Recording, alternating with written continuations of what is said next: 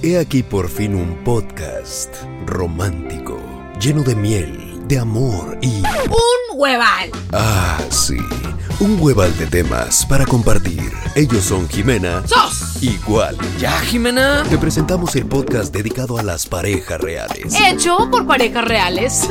En este podcast se habla de amor, relaciones, matrimonio, los hijos, el dinero. y cosas bien perronflies. Ellos son Jimena Igual. Jimena Igual. Jimena Igual. Jimena Igual. Jimena Igual. ¡Jimena! Jimina y mi muffin choco chip sin gluten mi amaranto. Jimena Igual. El podcast.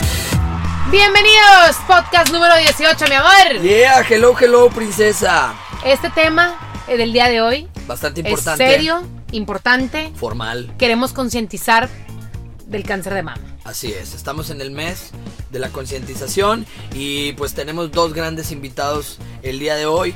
Uno es Violeta de la Paz. Locutora, comercial y productora. Bienvenida. Bienvenida, Muchas gracias, Violeta. muchas Y por gracias. el otro lado tenemos a un doctor que, ironías de la vida, hoy me lo presenta mi productor y ya lo conocía desde que estábamos chiquitos y ahora todo un señor doctor. El doctor, Alan Burguet. Bienvenidos. Gracias. bienvenido doctor. Hola. Oigan, pues la verdad queríamos tocar este tema. A mí me gusta en el aspecto de que estamos aquí personas serias, formales, un doctor, alguien que ya lo vivió. Mi esposo, mi querido esposo, que realmente no sabe del tema siendo hombre. La verdad, Yo nada. siendo mujer, que no me he revisado, que pues realmente no le sé. Entonces creo que podemos hacer una buena mancuerna entre todos y poder hablar del tema de manera a gusto, de manera casual. Así es, y tenemos para eso eh, a nuestra acompañante Violeta, que ella tiene una historia bastante, bastante, eh, ¿cómo puedo llamarla? Interesante. Peculiar. Tiene una peculiar. y lo digo y lo decimos con este tono de alegría porque esto desde el momento que saludamos a Violeta fue lo que nos irradió.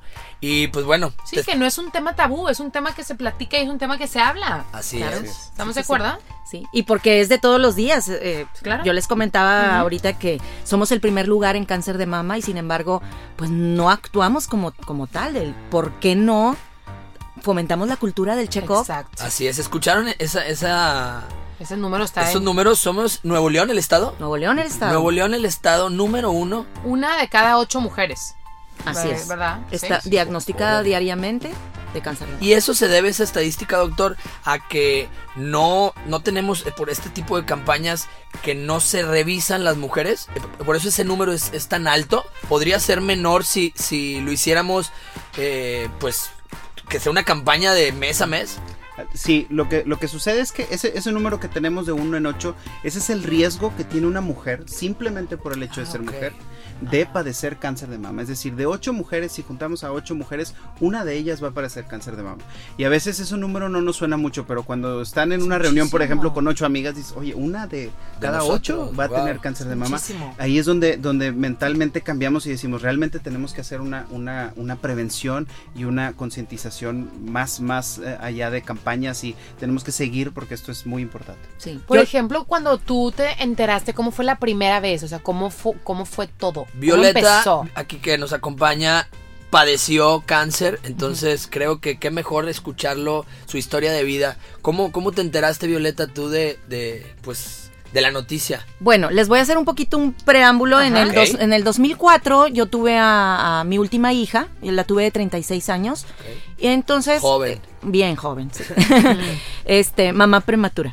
Este, la tuve de, de 36 años y como a los dos años más o menos yo de, de 38, yo sentía eh, algo en mi pezón. O sea, como una hendidura, una cosa así. Este, entonces me, me fui a checar y me hicieron, me hicieron un eco nada más en ese entonces y me dijeron, no, tienes como un quiste de agua. Un quiste de agua. Cometí el error o no sé si en el hospital me dijeron que tenía que regresar. O sea, yo no... Hay ciertos parámetros en los, en los resultados que te dicen BIRAD 1, BIRAD 2, que tienen un significado que te tienes que checar cada determinado tiempo. Ahorita nos lo explica el doctor más Sí. adelante. Bueno, entonces, eh, eso a mí nadie me lo dijo, nada más, estás bien. Y yo, ah, perfecto. Pero en ese inter que me dieron el resultado, me pasaron mil cosas en la cabeza.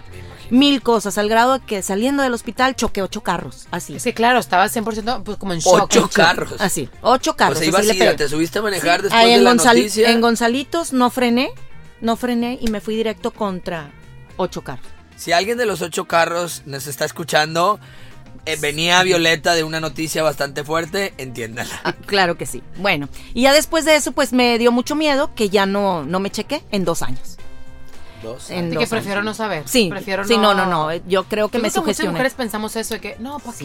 qué? Si me siento bien, o sea, ¿para qué voy? Claro, claro. Es como, como el tema de los seguros, que dicen, no, no voy a comprar un seguro porque esto voy a llamarla. Sí, voy, a, voy a traer, a- lo voy a voy a traer. traer a Claro. la enfermedad. No. Eh, No, eso es de conciencia, Claro. ¿verdad? Bueno, el caso es que en el 2008, en- antes se hacían los check-ups en. la- las campañas de, de cáncer de mama eran en mayo, por el mes de, la, de las mamás. Ah, no siempre ha sido entonces en el mes de octubre. No. Las campañas, antes eran en mayo. Ajá. Como el Día Mundial es el 19 de octubre, de la concientización, pues lo cambiaron al mes de octubre, pero hace 10 años todavía era en mayo. Entonces, eh, yo estaba escuchando mucho, mucho, muy seguido las campañas. En- eh, fue en ese año 2008 cuando Alejandra Guzmán que padeció y que ella Sí, nada más le, sí. le quitaron su pezón y con eso ya, ya tuvo para sanar. Este, veía campañas en televisión, en radio, los periódicos, todo. Entonces, en esa ocasión, eh, yo iba a donar sangre, pues soy sangre O negativa, y me pidieron para unas recién nacidas, este, porque la mamá era positiva y las niñas negativa, y dije, bueno, tiene, hay un procedimiento que Claro. tenía que, que donar sangre. Y yo me ofrecí. Y llego y no me dejaron porque yo pesaba menos de 54 kilos. Y les dije, bueno, este, pues por algo me trajo Dios. Yo soy una persona muy intuitiva. Y, y así, literalmente, en el mostrador estaban como muchas promociones. Entonces empecé de Tin Marín, de Doping, güey, Cúcar, fue. Y cayó en, cayó en una mamografía. Y decidí hacerme una mamografía y en ese momento había espacio. Ajá. Mira, Tenías- tenías O sea, por 38 algo años. Tenía ahí. 38 años. 38. Sí. O sea, Sí, no, bueno, no. Ya la del 2008 yo ya tenía mis 40. Ya tenés cuenta. 40. A los 38 fue cuando me dijeron que tenía un quiste de agua por pezón hendido. Pero una mamografía no te habías hecho antes. No, me O la sea, hice en el 2000, de la- el- en el de la 2006. bolita. Ajá. Ajá. Sí, cuando cuando tenía mi 36. a los 36 fue la primera vez que me dijeron quiste de agua. Ajá. Sin embargo, no le di seguimiento a eso, ¿verdad? Por- porque Sí, pues no, no quiero saber. claro, sí, sí, sí, pues es sospecha de, Claro. de un pezón hendido es por algo. Claro. Entonces, yo, a mí me dijeron, no es nada, es un quiste de agua y ya, me fui a mi casa y dije, no quiero saber nada del tema. Me sugestioné. Bueno, el caso es que en el 2008 me hago la mamografía y me dice la doctora, oye, déjame hacerte un eco, te lo voy a obsequiar. Bueno, ahí me pregunta quién es mi doctora, este, ya le dije, dijo, bueno, espérame tantito, te vas a llevar los resultados y se los vas a llevar. Bueno, yo ahí empecé como en shock, así como... No, pues claro, ¿qué, si está que alguien pasando? te dice que, oye, Sí, claro. eh, ¿te has sentido bien? De que, ya, Sí. me- no, ya me siento mal. Claro, sí, sí, Claro. sí. No, Sí, sí, hace, sí. hace poco me, me preguntó un doctor, oye, ¿tienes tú antecedentes de gente de páncreas? No, bueno, ya te imagínense, quedas pensando de- imagínense, Ya. sí, sí, sí, Como, imagínense como cuando que no he vuelto con el doctor. Te duele, te duele algo y empiezas a buscar, me duele garganta, con, Sí. y te sale que Claro. hasta te quedan tres meses. Y tú. ¿cómo? Claro, sí, sí, sí, sí. No, es horrible, es horrible. Y lo, lo peor es buscar en internet. Te Ah, mandan sí. ahora sí a, a los resultados con el doctor. Sí, este, bueno, ya voy, voy con, con la doctora y en ese inter me habla mi hermano mayor, me dice, oye, ¿estás en el hospital? Sí. Ah, es que me acaba de hablar mi otro hermano, el doctor, que, que saliste mal, pero no importa, mañana nos vamos a Houston. Ay, Así me dio la noticia mi hermano mayor. cállate. ¿Qué dices Houston? Pues, este, Tengo, ¿verdad? tengo Sí. en automático. Houston ya- Entonces ahí, ahí terminé de entrar a un shock completo. Entonces yo como zombie en el elevador me espera la doctora y me abraza. Así. Y le digo, no hombre, hierba mala nunca muere. Y yo ni sabía que, que me iban a decir ni nada. No, y, ¿En tra- serio, y tra- no? y O sea- tratar de hacerlo como más de relajada. Sí, y no, sí, hombre, sí. no pasa nada. Siempre ¿No he tomado de o en broma. automático te No. bloqueaste y fuiste fuerte? Me bloqueé, me Ok. bloqueé. No, la verdad es que yo no me no tiendo a ser una persona de De para irte para de- abajo. de irme para abajo. No, no para nada, al contrario, no pasa nada. Vámonos, sí, sí. Hemos tenido muchos procesos en la vida familiares y demás y siempre siempre hemos estado echados para adelante toda mi Sí, familia. se nota con la alegría que vienes y nos estás contando este tema. Eh, bueno, el caso es que ya llega mi hermano el doctor, llega en ese momento y me dice, vámonos a otro hospital, te van a hacer ahorita una resonancia, te van a hacer un PET, te van a hacer un mil cosas, mil cosas. O sea, ni te entonces- dieron tiempo de procesar. Nada, nada, nada. Yo no supe qué tenía. Ajá. Todo mi hermano absorbió. Este, responsabilidad, él firmó y ya. Dijo, vas a hacer esto y esto y esto. Yo salgo de mi resonancia y entonces ya me está esperando de pierna cruzada un doctor. Y me dice, hola, yo soy el doctor César González. este, pues mira, hay una sospecha, este, y le digo, ¿qué tan probable es que sea malo? Y me dijo, pues un 90. Y un 10 a que no sea malo. Le dije, ah, bueno, pues me quedo con el 10, dije yo, me quedo con el 10. Claro.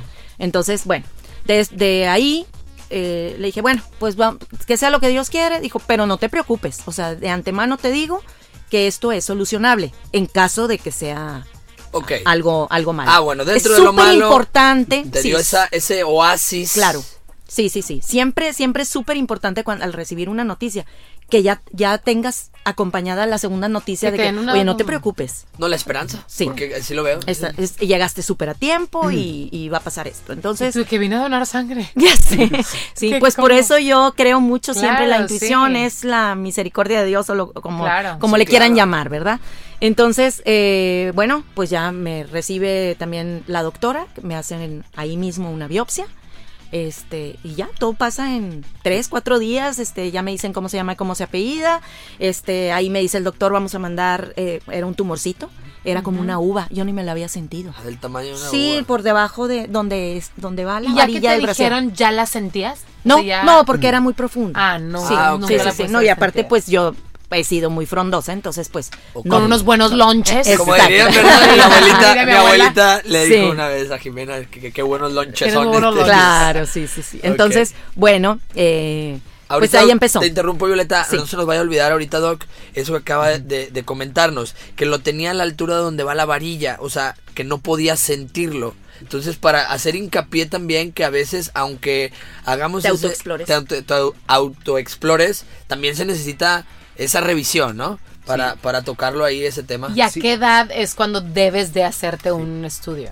Sí, de hecho, la, la autoexploración eh, nos sirve más que nada para concientizar a las mujeres de conocer su cuerpo. Porque llega, eh, hay mujeres que dicen, no doctor, yo jamás en la vida me he revisado, no sé si esto es nuevo. Les preguntas, oye, ¿y ese hundi- eh, hundimiento que tienes ahí, eh, cuánto tienes con él?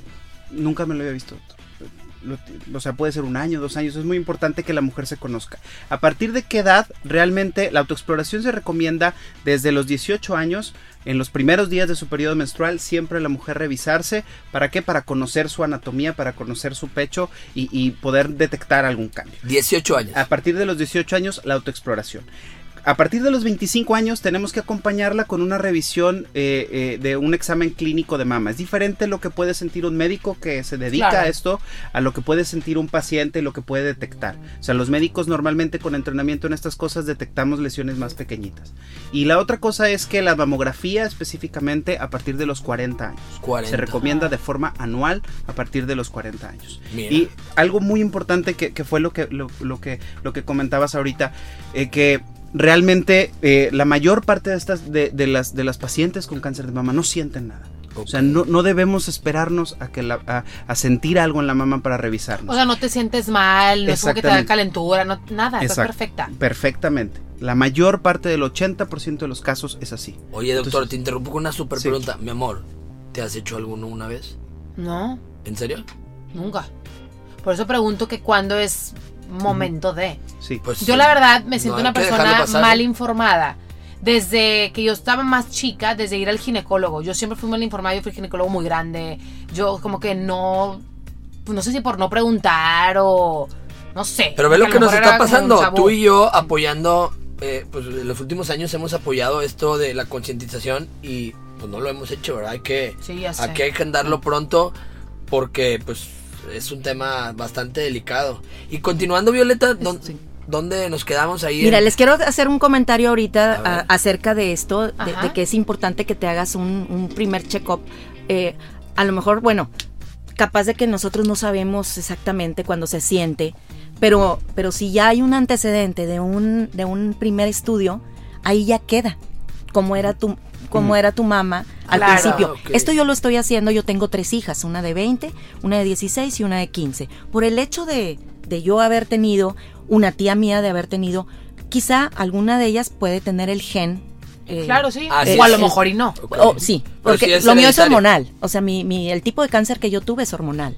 Entonces, por como ahorita se están haciendo muchos avances médicos y eh, estudios de gen, eh, que, eh, con- como lo que se hizo a Angelina Jolie, que, que ella tenía un alto porcentaje Sí. de, de tenerlo. Bueno, ese tipo de estudios ya se los estoy haciendo a, a- mis hijas. Ah, Entonces, total. ahorita yo ya estoy a punto de llevarlas a que les hagan, como están chiquitas, este, un eco, eco de mamá, para que ya la doctora tenga Como Sí, es como ahí que su, como- su estructura. Así no es. sé. ¿Cómo va cambiando? No sé. Exactamente. Entonces, a partir de ahí, pues ya, ya vas viendo.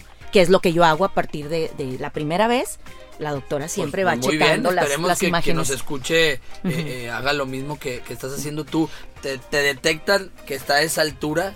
Sí, me lo detectan y decide el doctor, como estaba encapsulado, era de 1.8 centímetros, como estaba encapsulado y los bordes estaban completamente limpios, eh, él se inclina por una cuadrantectomía, que es decir, una cuarta parte de mi mama fue la que me, la que me quitaron. Y por haberme quedado con el resto de la mama, me hacen radiación. ¿verdad? Yo tuve un ciclo de cuatro quimioterapias fuertísimas hace 10 años. Fuertísimas y, em, y luego la 32 radioterapias, ¿verdad? Wow. Así fue. Y luego, posteriormente a eso, tenía que tomar un medicamento inhibidor de estrógenos este, por cinco años. A los dos años yo tuve un, un problema con la matriz porque pues, es como un, eh, un efecto secundario, eh, se endurece la, la matriz.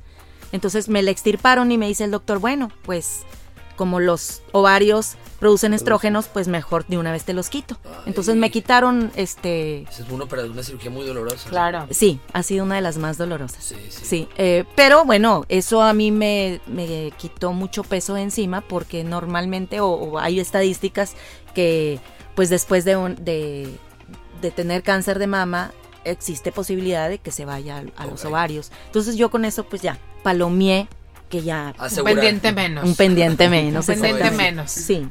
Y, y bueno, y así estuve por 10 años. Este, el año pasado, en el 2018, eh, dentro de mis check-ups, yo me hago, bueno, primero estuve 5 años haciéndome check-up semestral de todo, sangre, eh, todo, todo. Y hace, y el año pasado, este, me hice un check-up y hubo una aparición en la misma mama.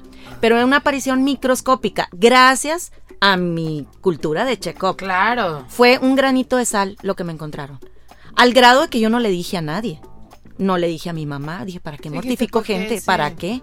Entonces a- eh, monté todo un show de, de cómo iba a manejar lo de la caída del pelo, porque forzosamente el tipo de medicamento que se usa para cáncer de mama es para eh, eliminar las células de rápido crecimiento, y entre ellas ok, es, el cabello. Pero ahora existe una nueva, un, tu- un nuevo tipo de medicamento que pues es como nanotecnología, no sé, este, Algo y- así, algo así. ¿verdad? Pero y ¿cómo me- no se dieron cuenta? Cosa que inventaste del pelo. bueno, ahorita te digo, este, me, me estaban inyectando semanal, poquito. Esa, ahora dosifican la quimioterapia en lugar de un mes fuerte y te tumba dos días, ahora cada semana Dosis más pequeñas. dosis tal vez, pequeñas y creo que los doctores este ah, ya estudios aprobaron que era el mismo Ah. efecto el mismo efecto de que garantiza Claro. buenos resultados y, y bueno este empecé montando el show con, con una amiga que había pade- que acababa de padecer este se acababa ella de operar y ella se quitó los dos senos entonces le pedí por favor que fuera a casa de mi mamá a convencerme. Mi mamá sabía que yo había tenido una calcificación y mi mamá, claro, mijita, yo también tuve y me la quitaron y no pasó nada. Bendito Dios, es así. Tiene setenta y tantos años mi mamá y no la quería mortificar. Mi amiga eh, le, le dice, ay no, yo que tú me la, me la quito para que ya no tengas este, otra calcificación. Y, y mi amiga convenciendo a mi mamá para que me convenciera Ok. de que dile a tu hija que se la quite y, todo. Y mi hermano el doctor también. Mi hermano el doctor le dice a mi mamá, mamá, convéncela, le quiero dar un tratamiento nuevo, que es así algo muy... Su hermano sí sabía, obviamente. Claro, mi hermano el doctor. Sí, entonces se manejó todo de una manera que lo vivimos diferente. Claro, yo lo viví como en silencio, porque a diferencia de hace 10 años, pues fue muy mucho apapacho. Sí, de- tenías a todo mundo Todo encima, mundo, claro. toda la atención en mí. Y ahora no, porque yo no me sentía mal. Sin embargo, pues yo tenía este pendiente. Pues Este, claro, es un pendiente. Sí, entonces eh, mis hijas, mis hijas como que sabían algo, pero sabían como que no, no, no fue nada, pero como vulgarmente lo pudiera decir, me voy a dar una fumigadita. Así dije. Ajá. Entonces, así lo tomamos Sí, sí, sí. y así lo pasé y terminé en febrero, pero fue preventivo. Pero en esta ocasión dije, pues si yo sigo produciendo estrógenos, porque se produce estrógenos con la grasa, O sea, subí de peso. Después de una lesión el año pasado de rodilla que me la operé, subí de peso muy pronunciadamente. Seguramente, pues ahí mucho Ahí estrógeno, sí. Este, y, y bueno, me, me detectaron otra vez esto. Y pues, otra vez, check. Ya lo, lo terminé en febrero. Y ahorita estoy a punto de, de, pues de tomar otra, la pastilla esa que no tiene ningún efecto secundario. La pastilla de inhibidora, inhibidora de estrógenos. ¿En algún momento de todo este proceso has sentido que alguien te trate diferente? O sea, siento Sí. que alguien, si tú ves a alguien que se le está cayendo el pelo, que tiene una bandita en el pelo, es como... Hasta volteas y lo ves. que, Hola. Sí. Hasta le cambias el tono de voz. Ay, por supuesto, yo... que no sabes qué decir o qué hacer. Claro, iba, iba a misa, por ejemplo. Bueno, yo nunca usé turbantes, yo me quité mi cabello. Yo me quité mi cabello y lo mandé a hacer peluca y yo me lo ponía. Ah. Simplemente me decían, ay, ¿te cortaste el cabello? Sí. Sí. Nada más usaba flequito. Entonces eso también me ayudó a mí, también a mi persona. Ahora, en quimios yo era súper muy arreglada, este, más que ahora o que, o que antes. Entonces creo que eso también te motiva mucho a, a salir adelante. Me junto mucho en grupos de, de amigas que están pasando el proceso. Estoy en muchos grupos de. Facebook y me la paso yo escribiéndoles y ándale, ánimo, ahí. Decimos, chicas". ¿quién mejor que alguien que ya lo padeció que Claro. puedas dar unas palabras de aliento, de algo Claro, de... claro. Sí, porque yo me acuerdo que la primera vez cuando yo se lo compartí a una amiga, voy a decir su nombre, Tatiana, este, ella inmediatamente le habló a la esposa de Jorge Muñiz y le dijo, oye, yo sé que tú pasaste por esto, ayuda a mi amiga para, Darle para, fuerzas, para darle darle Sí, porque tu amiga te puede decir, ay, no te preocupes, Sí. todo está bien, pero pues no entiendes. Claro, entonces ahí, ahí aprendí el sentido, por eso es el lazo, pues somos, somos un lazo, Sí, claro, somos una todas. cadena. Este, y, y me habló, este, Mina Muñiz, me habló por teléfono, yo ya la había conocido en alguna ocasión, pero no, no éramos amigas, pero me habló de una forma en la que me empoderó de Wow, claro. decir, ¿sabes qué? Ten en tu mira a tus hijas, estaban chiquitas en esa ocasión, tres, cuatro y siete años. No, hombre, minis. Que sean tu motor. Entonces, tú velo, tú velo y, y esto no te va a tumbar, esto, y además llegaste súper a tiempo, mucha fuerza y todo lo que necesites, una llamada, y una llamada, y una, y así, y así fui hace 10 años, pura llamada, llamada. En esta ocasión no, en esta ocasión, como no me sentía mal, yo tenía la necesidad de salir, este, me puse a jugar soccer con las mamás de mi colegio, este, voy a, A nacionales, a hacer cosas claro. que nunca habías Me- hecho. voy a conciertos, yo nunca iba a Le conciertos. diste un nuevo sentido a tu vida. Claro, claro. Eh, Volté a verme. Porque de pronto cuando eres mamá, pues eres la última de la fila en todo. Claro. sí. Entonces creo que por ahí soltar el estrés, porque sí siento que es un detonante. Detonante. O sea, yo no, no, no sabemos exactamente de dónde viene. Puede ser hereditario, puede ser por sí. alimentación. No, no, no se sabe. Lo que sí es que podemos tener una vida muy plena a pesar de, Claro. de tener cualquier pronóstico. ¿Sabes qué, Violeta? Con esto me haces a mí también eh, hacer ahorita un como un choccito, o sea, dentro de mi cabeza porque y a esto voy con el doctor a ver que me puedes a todos los que nos están escuchando, hombres, cómo poder apoyar a tu pareja porque pues yo sé también de esta realidad y, y del cáncer de mama y nunca me he dado el tiempo de preguntarle como ahorita a mi pareja, oye, ¿ya fuiste? Oye, eh, eh, existen y conozco muchos amigos, hombres que, no, si hasta vas con el, ¿cómo se llama su doctor, mi amor? El, el que la revisa, el ¿Ginecólogo? Eh, muchos tienen tabús de que no, es hombre.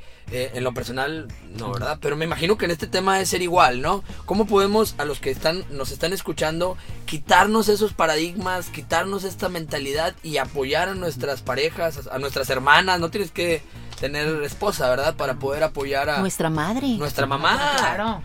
Sí. Sí, la, la verdad es que a veces en el tema de las de la prevención y de los de los chequeos, a veces si yo te pregunto a lo mejor Wally, ¿cuándo fue la última vez de a, a los cuántos kilómetros le toca la revisión a tu carro? Me vas a decir en tres segundos. Ah, claro, ¿no? sí. las- Pero a veces no sabemos, oye, ¿cuándo te hiciste tu último estudio? Híjole, es que mira, mi niña estaba chiquita. O sea, no, no tenemos esa conciencia de que, a ver, una vez al año lo tenemos que hacer, ¿sí? Haya o no haya antecedentes en la familia, eh, tengamos o no tengamos riesgo. Todas las mujeres, por el hecho de ser mujeres, te- tienen, tienen riesgo de tener cáncer de mama. Entonces, tenemos que continuar esta cultura de decir, una vez al año ah, ¿Qué nos recomiendas ¿cuándo del fue? primero, doctor? O sea que a- a- ahorita nos escuchan a Jimena y a mí muchas niñas, eh, jovencitas, también eh, adolescentes y adultos. Sí. Pero, ¿qué recomiendas lo primero que hagan? Lo primero que tienen que hacer es conocerse, autoexploración a partir de los 18 años, ¿sí? Y también tienen que ir, porque, a ver, el cáncer de mama es una de tantas cosas que podemos desafortunadamente padecer de salud. Entonces,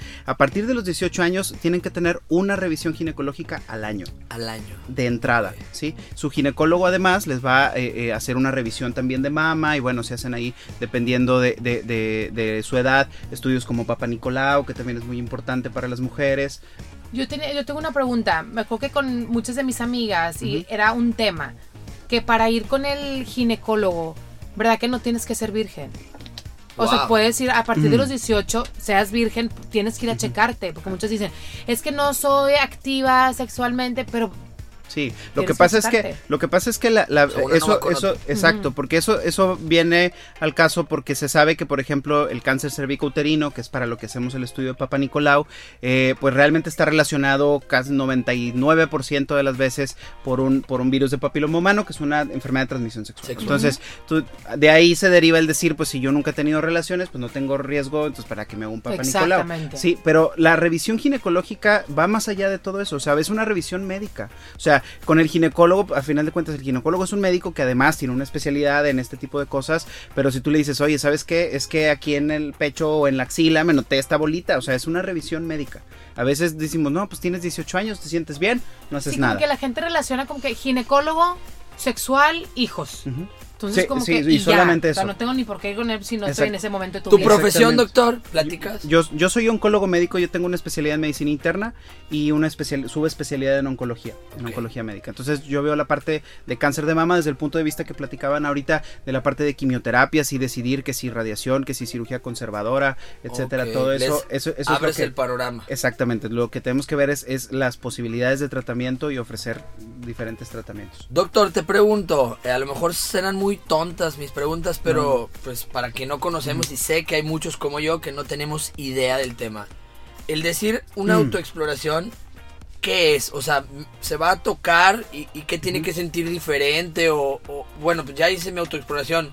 Y luego, Y luego, o sentí Sí. todo igual, o... Claro.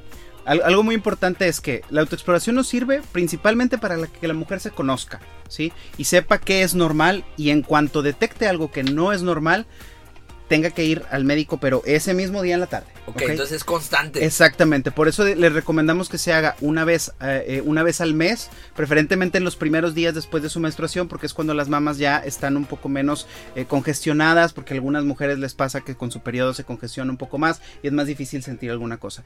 Autoexploración básicamente es revisarse, se recomienda que sea, en la, por ejemplo, en el momento del baño, en la regadera, que la piel esté un poquito más suave, revisarse eh, eh, una vez cada mes, no nos cuesta nada. Oye, una Doc, vez cada mes ¿y quien tiene implantes? también eh, la autoexploración la puede hacer porque va a conocer su, su, su anatomía, si va a conocer esto, y también se pueden hacer mamografías, que es otra cosa muy puntual.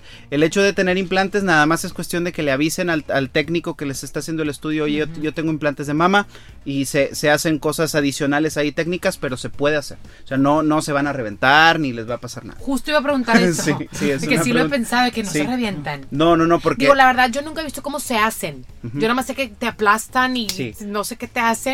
Pero digo, me las van a machacar. Mejor, mejor que te platique, que te platique ella que ya lo vivió, sí, porque yo como hombre, Ajá. sí, Sí, mejor. pues eh, son dos micas, o sea, dos acrílicos Ajá. que, bueno, están así y luego de repente te paras y empiezan y te ponen aquí la mama Ajá. y se hace del tamaño de una pizza. Así, aplastada como O una sea, pizza. tu boob pero prácticamente se hace una masa de pizza. de pizza, así es, la base de, de una pizza. Pero no duele, la verdad es que no duele. Ya las nuevas mamografías Ah, ya no. Yo he tenido ya por lo, por lo menos unas 10, 11 años y las primeras sí dolían. Ahora ya no. Y ahorita estaba ahí comentando el doctor que con implantes te hacen otro, o sea, te hacen de otra forma. Exacto, es otra, es otra técnica, es otra Pero técnica. pues igual, no duele y pues es Pero, igual. mira, o sea, ya, ya digo, este, todos los, en todos los hospitales tú nada más le dices al técnico y ellos ya saben qué es lo que tienen que hacer para, para detectarlo perfectamente y que no te, no te lastimes con, con los implantes. Bastante, bastante interesante la plática. Me gustaría también saber algo acerca. Violeta, tú, tú antes de tu primera vez de que sucedió, ¿habías hecho conciencia de esta problemática? Fíjate que no, porque yo había pensado, bueno, yo soy una persona súper Sana. sana, soy súper deportista.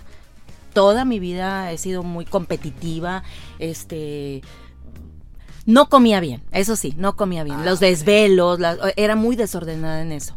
Pero, Pero sin- sentías sin embargo, que no me va a pasar, nunca- o sea. no, no, no, no, Sí, no. yo creo que nadie se Nadie, imagina, ¿verdad? nadie. Te, te lo juro que nadie se imagina y, y ahorita, hoy por hoy, por lo menos conoces a, no sé, un vecino que tiene. Sí, un es familiar. más, hijos. O sea, ya conoces a jovencitas. Jovencitas, o sea, ya bajó mucho el índice de edad.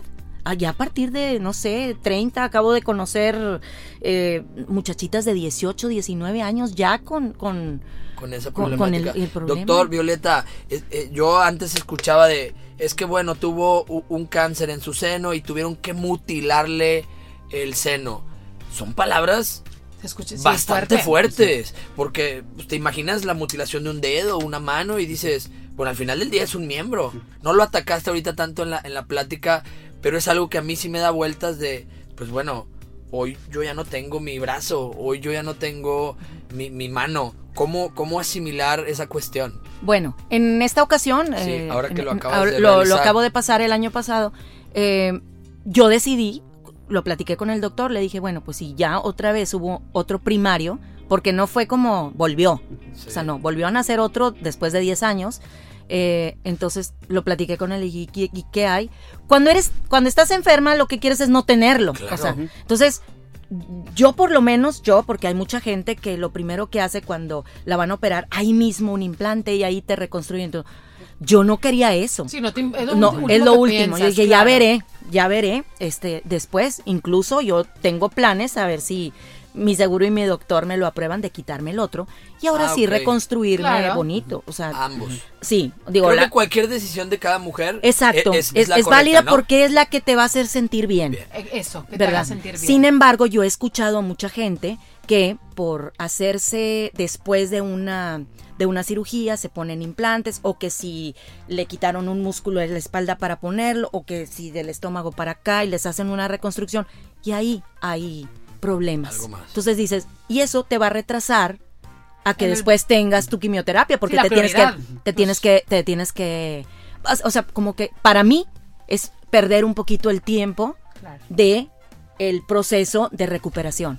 Para mí es un proceso, es, es- a ver, Sí, paso la- número uno, paso dos, los vas checando. Pero si en ese inter me dicen, ay, bueno, es que te podemos poner implantes, por eso, pero eso no es parte del problema, Claro. eso es algo estético. Oye, amor, es que yo le digo y se lo pregunto por cómo la sociedad somos. Tú lo dijiste hace rato, ven a alguien con turbante, eh, ven a alguien con alguna discapacidad y volteas a verlo y lo ves diferente. Sí. Entonces, como mujer, que pues ustedes cuidan mucho su belleza, eh, su- se pintan, se peinan, sus blusas, sus escotes, pues bueno, él a lo mejor eres una mujer muy bella. Gracias. Eh, y a lo mejor tú decías que te vestías muy guapa y de repente ponerte una blusa que te gustaba mucho y ahora verla y, y no verte igual al espejo. ¿Cómo ha sido ese, ese para ti? ¿Cómo lo has? es que lo No. tomas increíble, te veo. y- Pues la, la verdad de las cosas es que, digo, no están para saberlo ni yo para contarlo, pero ahorita yo lo, reci- yo lo resolví. Me mostraron este, muchas, ¿cómo se dice? Pró- Prótesis. externas y todo. Y no hay como mi calcetín, chicos. ¿ok? No hay como ¡Ah! mi ¡Te amo! ¡Te amo! O sea, yo, tengo un Ustedes no calcetín. pueden verlo, pero literal trae un calcetín. de verdad, sí. Me pongo de pie. Sí. Estoy. ¡Wow! Sí, Te doy un o sea, aplauso. pero rellené mi, mi brasiercito. Y aparte, aparte les aviso a todo mundo porque voy al soccer. Oigan, que si, no mi- a volar ahí. si vuela mi calcetín, si vuela mi calcetín, por favor. voy a pasar como Pati Navidad que se le cayó el cótex ahí en el. Pero acá el calcetín, ahí te encargo, árbitro, mi calcetín. Oye, claro.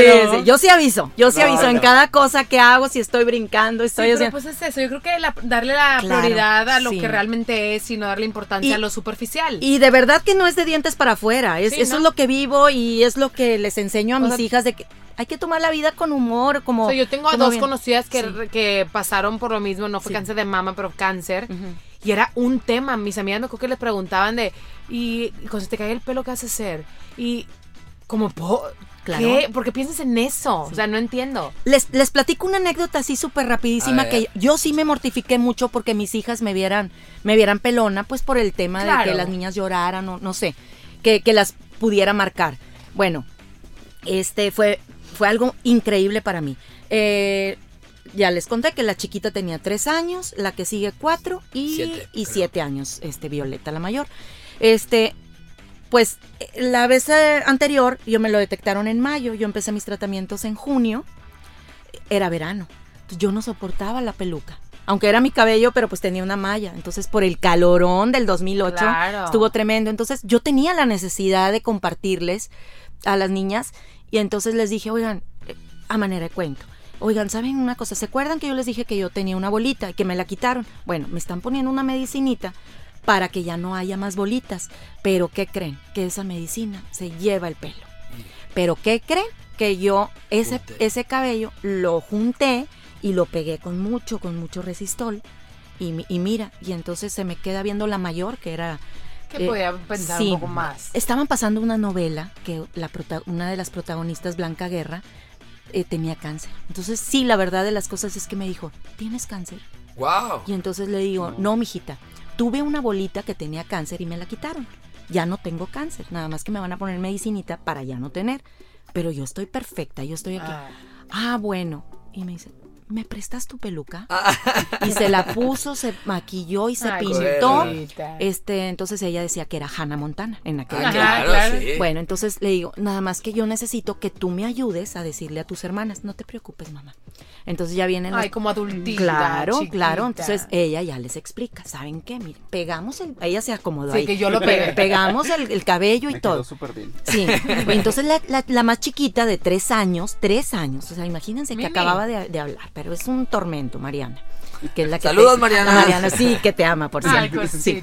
Entonces eh, me dice, se queda viendo y lo primero que hace, se va corriendo a la televisión, le prende y prende el, el Wii. Me cambia la caricatura, me quita el pelo en mi caricatura Ay, del no, Nintendo Wii. Y le puso ahí, mamá, boy.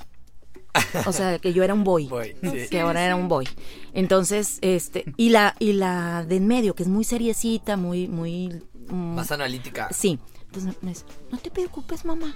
Yo te voy a regalar el cabello más bonito. Ah. Fue y se pintó los labios y me llenó toda la cabeza de besos. Yo la tengo publicada esa, esa Ay, fotografía. chiquita. Sí, de hecho me pidieron esa fotografía como que para una campaña, pero pues mi mamá sufría mucho, entonces no pude. Pero yo la he compartido y, y muchos artistas incluso la han La han ahí re- sí, reposteado. sí, sí, sí, entonces este y le puse yo a él. El sentido de la vida nace de la causa por la que tú puedes morir, pero esa causa te dará el poder para seguir luchando.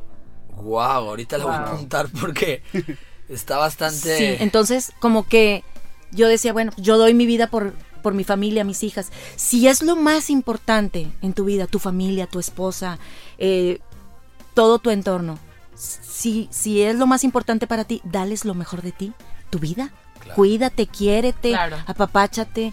Entonces es mantener y, y- y estar checando. Yo a mis amigas les juro, les digo, oigan, ya no las voy a saludar de mano, les voy a agarrar, ya se checaron. Sí. Hola. ¿cómo se algo. Por Dios santo que yo comprobé esto de la No estadística. aprenderme, amor, porque te veo que vas a andar Sí. ahí por la vida. Sí, sí, sí. No, oigan, se los juro de que estoy eh, hablando con los del hospital. Sí. Ya estoy haciendo mi cita, de verdad. Wow, y, y te lo prometo Literal. que yo te voy a acompañar. Afuera, ¿verdad? Sí. Te espero, ¿verdad? Pero. Sí, es sumamente importante. Digo, sí me este, están es- recomendando mucho que es la autoexploración, que si tengo antecedentes, que porque es como más o menos a partir de los 40. Sí. Entonces me están haciendo como preguntitas para poder ir. Para poder, Ah, ya subió saber- ahí. para poder recomendarte el mejor estudio para ti. Exacto. Sí. Pues aunque sea como comercial, doctor, pues tú eres de aquí de Monterrey, para la gente que nos está escuchando aquí en Monterrey, ¿dónde estás? ¿Dónde Redes te encuentras? sociales. Tus redes sociales, eh, la verdad, toda la información. Muy bien, este, pues bueno, yo estoy en un centro que se llama OnCare, que está sobre calzada, eh, calzada San eh, Pedro. San Pedro, número 255. Eh, les paso mis redes sociales en Facebook, doctor Alamburguete Oncólogo, mi página www.doctoralamburguete.com.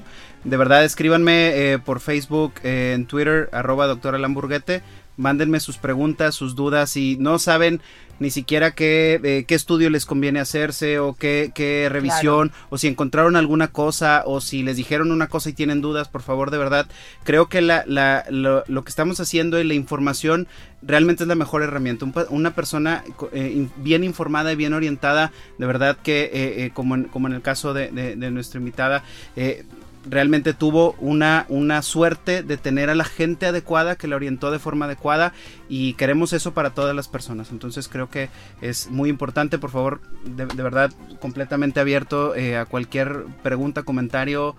eh, a sus órdenes. Muchísimas Igual, gracias, Violeta, doctor. pásanos tus Sí. redes sociales. Sí, igualmente, pues yo soy, bueno, me encuentran como locutora Violeta de la Paz Alemán en, en Facebook. Y, Oigan, y sigan Violeta el de la ejemplo, si Paz. ustedes están pasando por algo igual, sigan Sí. el ejemplo, la actitud, escríbanle cualquier No, cosa, de, de verdad, pregunta. de verdad, mucha gente este que, que me conoce Claro. y conoce a pacientes, me invitan y yo me voy a tomar cafés encantada de la vida. y hasta yo pago si quieren Yo, les agradezco mucho a los dos y en especial a ti Violeta porque de la manera en la cual me acabas de contar Sí. tu historia tan alegre, de poder reír al, al momento de estar platicando este tema tan serio, Claro. es algo que para mí no tiene precio y no me puedo ir sin aplaudirle a tu hermano el haber estado pegado a ti Sí, claro. y apoyarte. Sí, Ese nada tipo de personas, de verdad que un fuerte aplauso. Pues amor, Muchas gracias, oigan, por acompañarnos. Gracias a Mi amor, tus redes sociales. ya saben que a mí me encuentran como arroba Wally Cárdenas. Yo, arroba Jimena Longoria, mándenos comentarios, sugerencias, opiniones, qué quieren saber, qué quieren escuchar, qué quieren traer. Eh, mándenos a podcast jimenaiguali, arroba gmail.com. Los amamos. ¡Un hueval. hueval! Hasta aquí un podcast más de Jimena Iguali. Disfruta de todos los episodios de este romántico podcast en Spotify y Apple Podcasts. Esta es una producción de Freddy Gaitán e Inspiral México. Nada puedo tomar en serio. Bye.